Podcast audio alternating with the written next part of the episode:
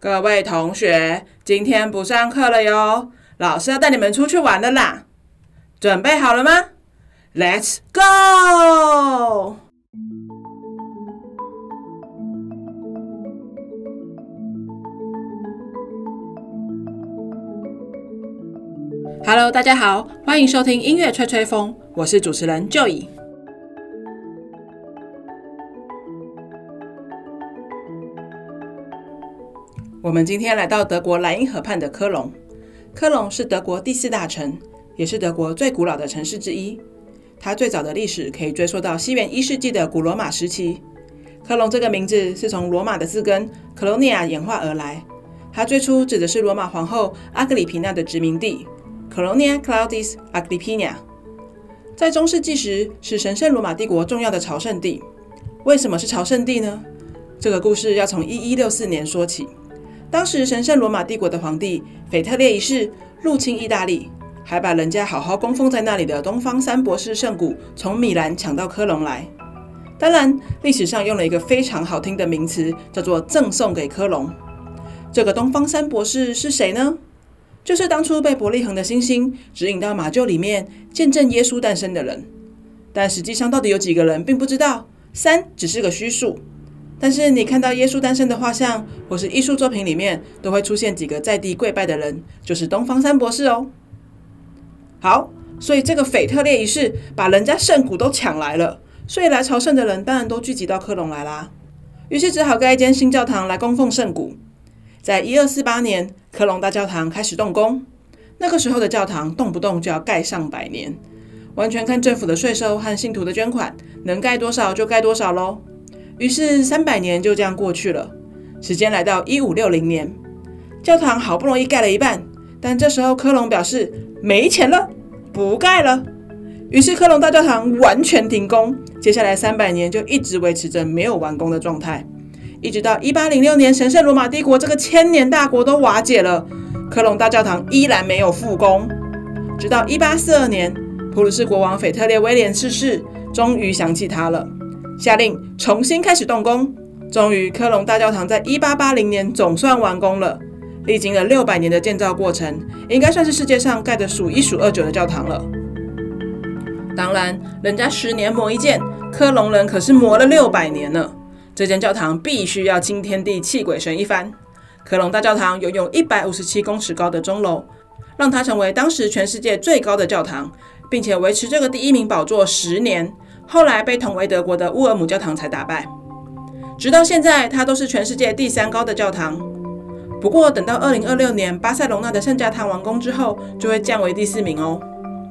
同时，它也是德国最大、世界第三大的教堂呢。走进教堂的正殿，马上就可以理解到为什么有人会称这座教堂是地球上最完美的哥德式大教堂。温暖的日光沿着挑高的透明花窗缓缓流泻下来。给人明亮又不失慈悲的气氛。中层的彩色玻璃花窗透露出的是庄严，也是历史。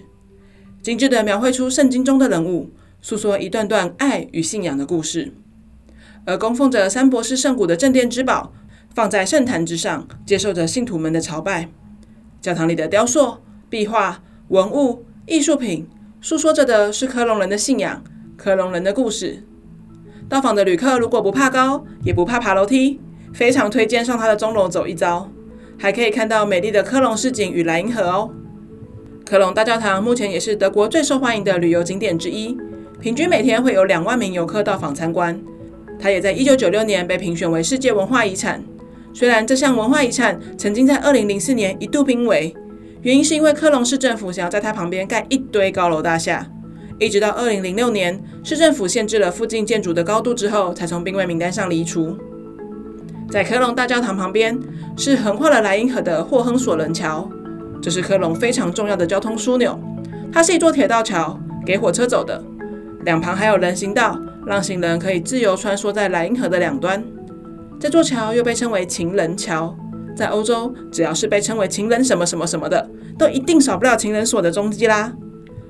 霍亨索伦桥上有数以万计的情侣在栏杆上挂上情人锁，然后把钥匙丢到河里，象征爱情永恒不变。但以我这种完全没有浪漫细胞的人来看，先不论为什么钥匙丢河里可以象征爱情恒久远好了，我只想知道环保团体可以坐视不理吗？哪天莱茵河如果干枯了，然后发现河底一堆钥匙，这个画面用想着就觉得很好笑诶。好吧，不过根据统计，这座桥上的爱情锁重量已经超过了两吨，但只要这份爱不会沉重到把桥给压垮，铁路公司目前是默许这样行为继续下去的哟。我们今天这一集的标题叫做“闻起来好香”，到底在科隆是什么东西闻起来好香呢？那当然就是香水啦。科隆制造的香水在法语叫做 u d e Cologne，翻译成中文便叫做科隆之水。早期在台湾直接音译成为古龙水。古龙水的香料浓度大约只有两趴到三趴，持续时间大约只有两到三小时，在台湾广受男性欢迎。而这款香水是在一七零九年，一位移居科隆的意大利调香师法丽娜，在怀念意大利家乡，以意大利早晨的芬芳作为灵感所调制出来的。这时候问题就来了：为什么一个住在德国的意大利调香师所做出来的香水要用法文命名呢？其实答案很简单，因为当时的法国贵族特别喜欢使用香水，所以为了要卖得好，当然要用法文命名啦。结果这款科隆之水果然深受法国皇室的喜爱。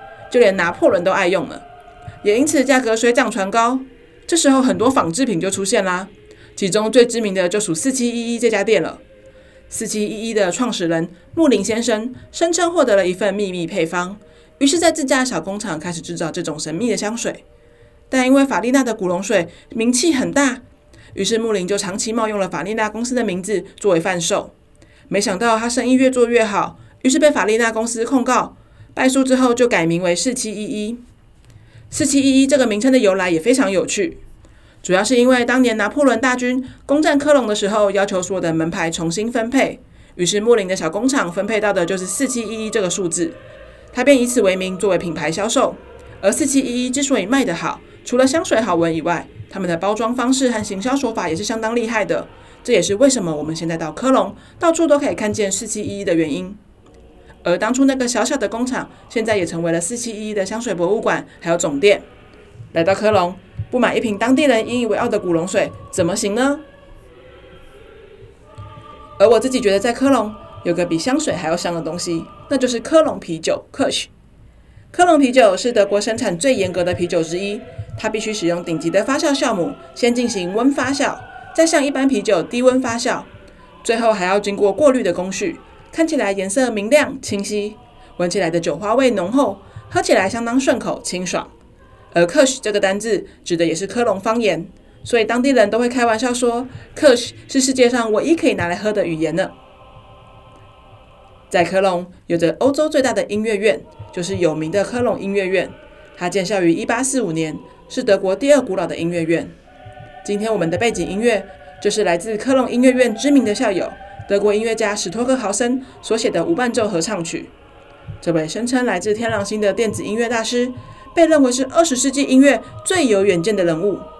尽管他的作品许多人都听不太懂，但不肯否认他对音乐许多的实验或精神，影响了后世许许多多的音乐家们。